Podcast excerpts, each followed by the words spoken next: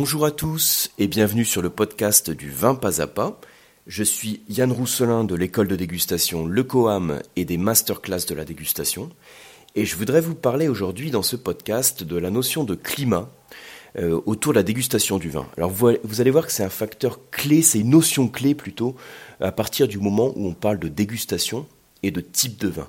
Parce qu'il faut savoir que le choix du cépage, donc de, la baie de raisin, hein, euh, aussi bien que le profil type du vin que vous dégustez, il est, il est, déterminé en grande partie par le climat dominant.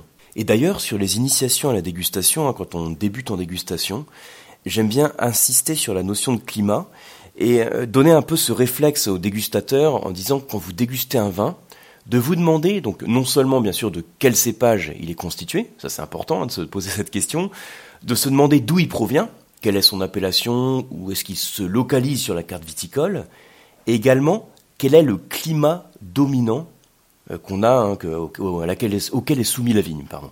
Donc c'est des questions à se poser. Vous savez, j'en ai déjà parlé à d'autres occasions, mais j'aime bien le répéter parce que c'est une notion vraiment de base. Pour progresser dans le vin, il faut avoir un petit peu de curiosité pour le vin qu'on déguste.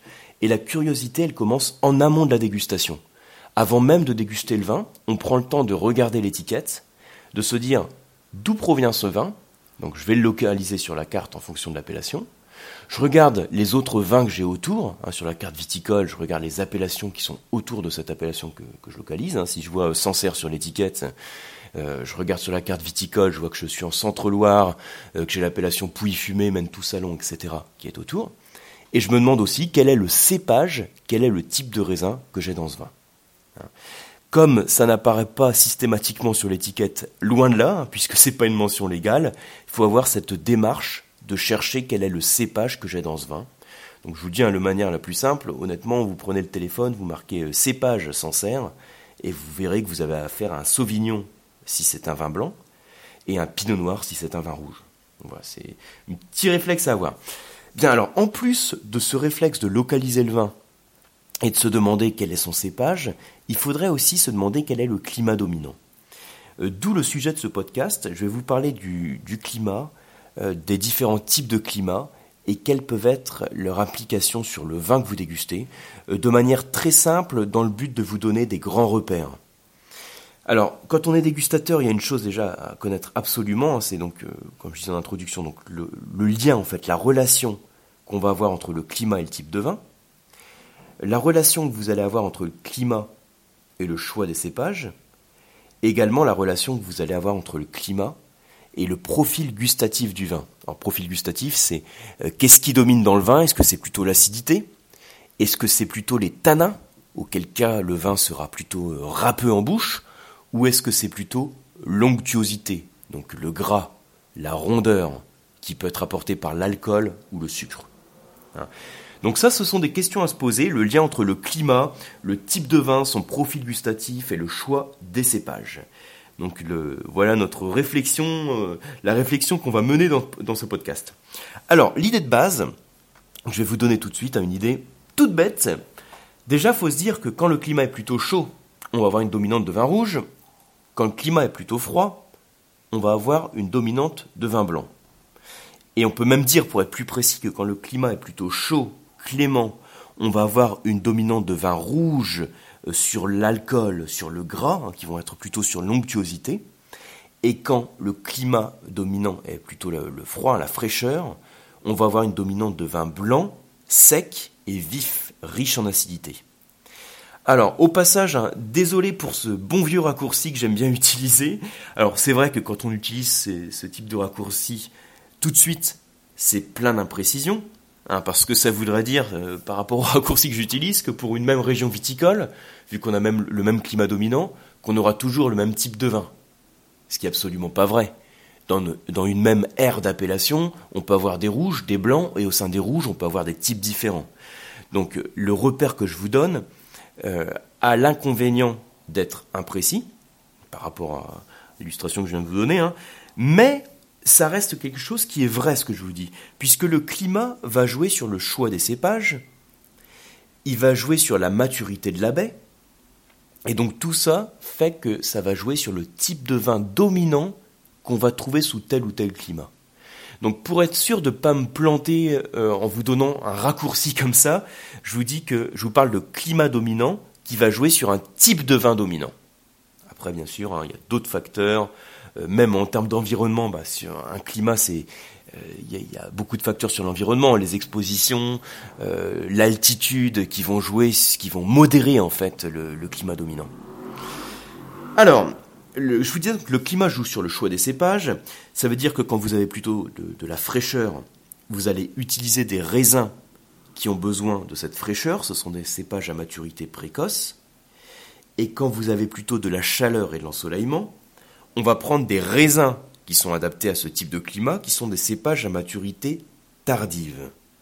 Donc typiquement les cépages à maturité précoce, vous avez une majorité hein, de, blancs, mais ça va être les sauvignons, ça va être les chenins, ça va être le riesling par exemple, le chardonnay aussi. Hein. Et les cépages à maturité tardive, donc vous allez trouver une majorité de rouges, euh, parmi lesquels les grenaches, hein, les mourvèdres ou monastrelles en Espagne. Euh, le Cabernet Sauvignon dans une moindre mesure, c'est une maturité qui n'est pas aussi tardive que ce qu'on peut avoir sur les grenaches ou les syrahs par exemple. Et le choix des cépages va avoir une implication sur le type de vin. D'où le lien qu'on peut avoir entre le climat et le type de vin. D'autre part, le climat dominant va jouer aussi sur la maturité de la baie. Quand vous avez plutôt de la fraîcheur et un ensoleillement modéré, le jus qu'on va avoir dans notre baie de raisin va être plutôt acide. Vous allez croquer dans le raisin, vous allez vous dire que c'est plutôt acide et qu'il n'y a pas beaucoup de sucre. Alors que, au contraire, quand j'ai beaucoup de chaleur et d'ensoleillement, pour prendre un extrême, mon jus va être moins acide et je vais avoir plus de sucre dans ma baie. Et le taux de sucre dans la baie va expliquer donc le taux d'alcool au final que je vais avoir sur le vin. Hein, plus on a de sucre, plus on va avoir d'alcool, suite à la fermentation alcoolique qui transforme le sucre en alcool. Et donc moins j'ai de sucre dans ma baie et moins je vais avoir d'alcool. Donc ce qu'on retient, ce qu'il faut vous retenir de ça, par rapport au profil gustatif, si je fais un lien entre le climat et le profil gustatif, c'est que quand c'est froid et, on va dire, peu ensoleillé, je vais avoir des vins qui vont être plutôt acides et qui vont pas être riches en alcool. Et quand j'ai un climat, au contraire, qui est chaud et ensoleillé, je vais avoir des vins qui vont être peu acides et riches en alcool. Ce sont encore des repères que je vous donne. C'est pas un hasard si dans le nord de la France, j'ai une dominante de vin blanc, et dans le sud, une dominante de vin rouge. Voilà comment je défends mon, raccourci. Hein. Donc par rapport au climat, là mon but c'est simplement de vous dire euh, les implications qu'on peut avoir sur le vin quand on a tel ou tel type de climat. Mais il y a quelque chose dont je voudrais vous parler dans ce podcast, c'est justement du type de climat. Parce que là je vous dis des implications du climat sur le vin, mais maintenant vous devez vous dire, bon bah très bien, mais alors quels sont les types de climat qui existent? Et vous allez voir que euh, pour une question aussi triviale que de dire euh, quels sont les types de climat que j'ai, enfin trivial, euh, aussi rationnel, on va pouvoir répondre et raisonner de manière différente. On peut très bien considérer qu'il existe une dizaine de types de climats à l'échelle du monde, ou on, on peut très bien aussi considérer qu'il existe, par exemple, trois grands types de climats à l'échelle du monde. Et dans les deux cas, on aura raison, parce qu'on va se positionner sur des échelles différentes. Si on veut euh, considérer qu'on a trois grands types, on va voir globalement des grands ensembles climatiques qu'on va définir sur le monde. Par contre, si je pars sur une dizaine de types de climats, je vais reprendre ces ensembles climatiques et les subdiviser en différentes zones climatiques. Et ce que je voudrais faire maintenant, c'est, pour continuer un peu la discussion hein, sur les climats, c'est me placer à différentes échelles échelle de climat, échelle du monde, hein, pour voir ce qu'on peut en conclure sur le vin. Alors, par exemple, euh, je peux me placer à l'échelle du monde. Donc je prends la, carte, du monde viticole, hein, la carte du monde même globale, et je vais considérer trois grands climats dans le monde. Et là, vous allez voir, ça va être tout simple. Je peux considérer que j'ai un climat qui est froid, j'ai un climat chaud et j'ai un climat entre les deux. Donc on dira un climat tempéré. Alors, le climat froid, si je prends à l'échelle du monde, bah, ça va être ce qu'il y a au niveau du cercle polaire arctique et antarctique. Euh, le climat chaud, c'est ce que j'ai, alors je vous dis entre guillemets, au milieu, c'est-à-dire c'est le climat équatorial, mais aussi, quand je m'éloigne de l'équateur, toute la zone tropicale, donc équatoriale ou tropicale. Et tempéré, c'est ce qui reste, donc sur des latitudes qui vont être moyennes, et qui va comprendre donc bah, l'Amérique du Nord, l'Europe, vraiment le, tout le nord de l'Afrique, hein, et puis après sur la partie hémisphère sud, ça va être la pointe de l'Amérique du Sud, la pointe de l'Australie, enfin vraiment le sud de l'Australie, hein, puis la Nouvelle-Zélande. Et on constate, quand on parle de la localisation des vignes, que nos vignes vont être globalement dans les zones tempérées. Donc cette échelle à trois points que j'utilise, elle est complètement juste. Hein. on peut utiliser ces trois grands ensembles climatiques, c'est froid, c'est chaud ou c'est tempéré. On constate que les vignes sont plutôt présentes dans les zones tempérées, pourquoi? Parce que c'est un climat simplement en termes de précipitation, euh, de, température, d'alternance des saisons hein, qui est adapté au développement de la vigne et dans lequel on va pouvoir euh, faire du raisin, hein, donc faire du raisin et donc produire du vin. Donc on va être situé dans les zones tempérées. Alors maintenant, on va s'amuser à changer un petit peu d'échelle. On va aller au sein des zones tempérées et on va encore définir une échelle à trois points. Là, je ne vais pas parler de zone froide, enfin tempérée froide, tempérée euh, moyenne et tempérée chaude, si vous voulez. Je vais parler d'une échelle à trois points en parlant d'une zone océanique, une zone continentale et une zone méditerranéenne. Donc ça, je suis au sein des zones tempérées, hein, océanique, continentale, méditerranéenne. Donc je subdivise en fait mon grand ensemble climatique tempéré pour gagner en précision. Si je reprends la carte du monde et que je regarde la France, bah, globalement en France, je serais sur un climat océanique. Là, je suis vraiment à l'échelle euh, du grand ensemble hein, de la carte du monde. Donc, globalement, c'est océanique. Et dans le sud de la France, je suis un petit peu méditerranéen, on va dire. J'ai une zone méditerranéenne. Alors qu'en Espagne, globalement, je suis méditerranéen. Et dans le nord de l'Espagne, hein, sur la partie qu'on appelle l'Espagne verte, j'ai une zone plutôt océanique. Au Portugal, je suis plutôt méditerranéen. Et en Italie, plutôt méditerranéen. En Californie, pour reprendre une région viticole, je suis dans une zone méditerranéenne. Euh, où est-ce que j'ai une zone méditerranéenne? Je vais en avoir aussi par exemple en Afrique du Sud ou dans le sud de l'Australie. Par contre, en Nouvelle-Zélande, je vais plutôt être sous un climat océanique.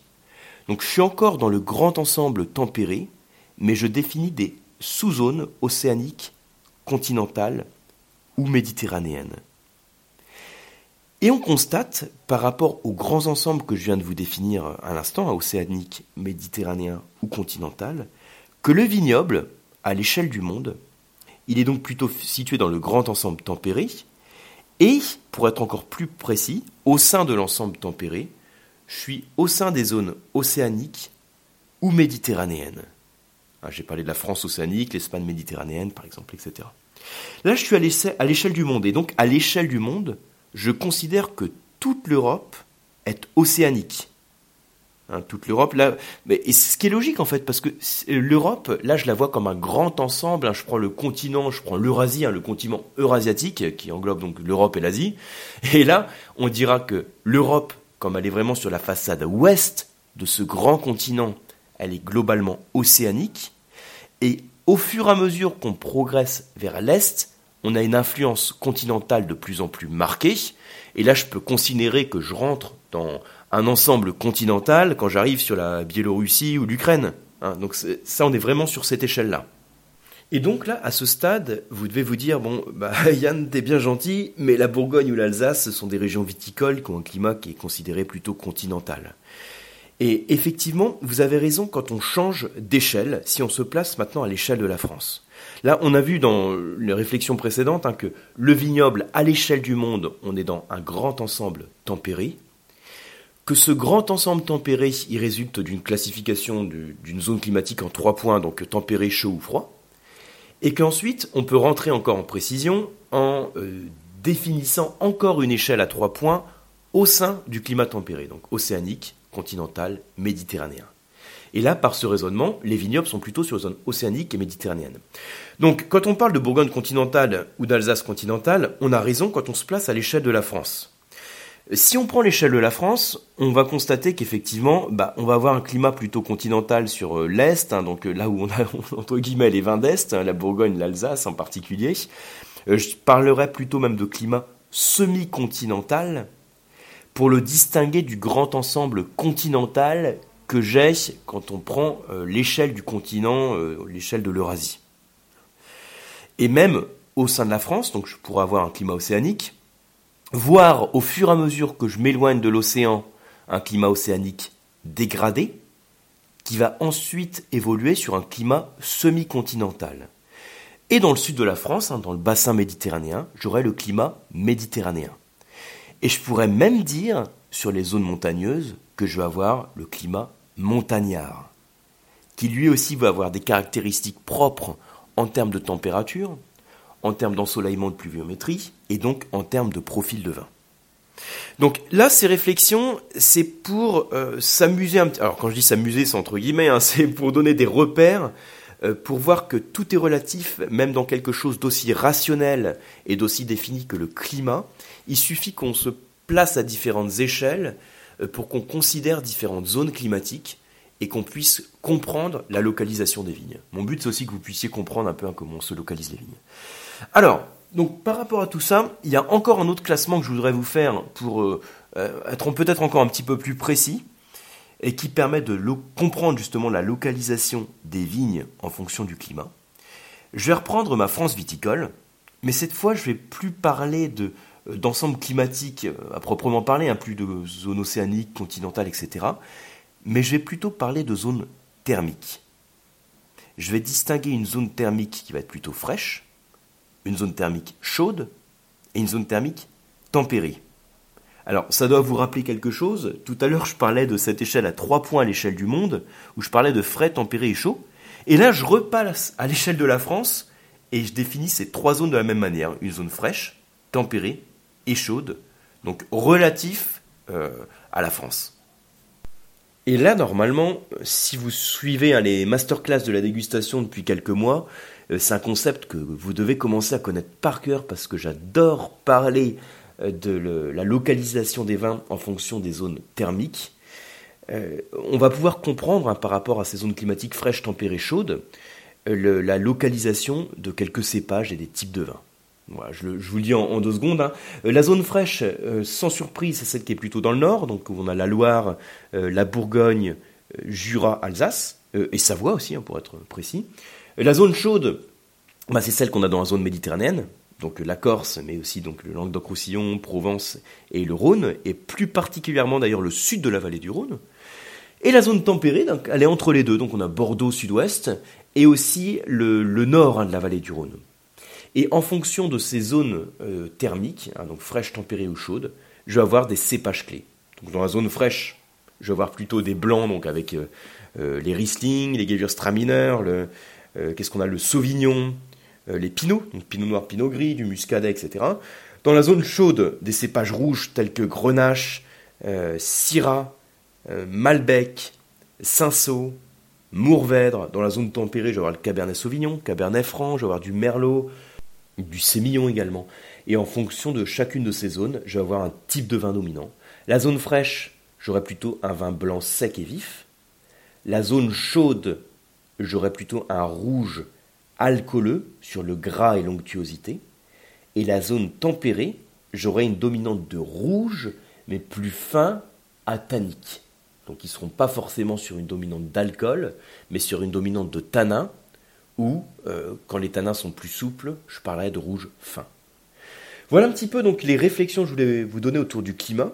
Euh, j'espère que ça vous permet de voir plus clair euh, comment peut se représenter les climats du vin et j'espère aussi que ce petit topo hein, sur les zones thermiques qu'on peut avoir sur la France peuvent vous aider à comprendre le choix des cépages qu'on a sur telle ou telle appellation et les types de vins qui correspondent.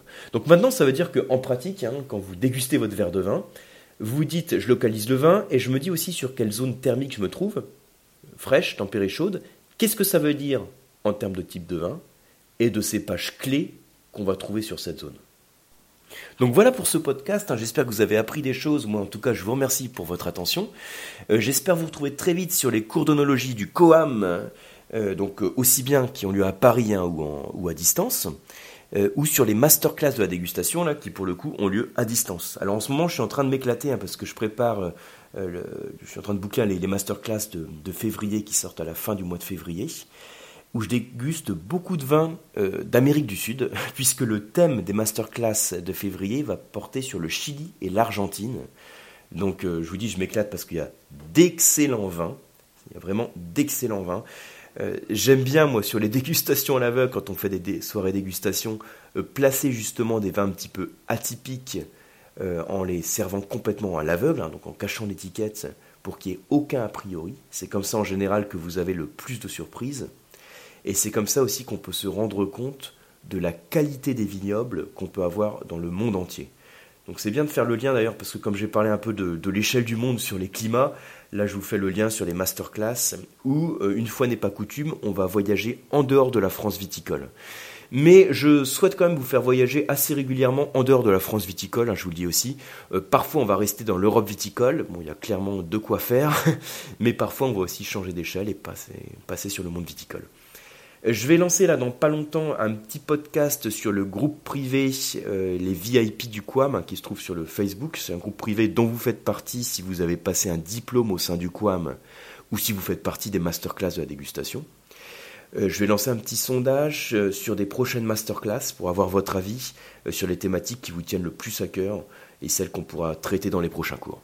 À très bientôt.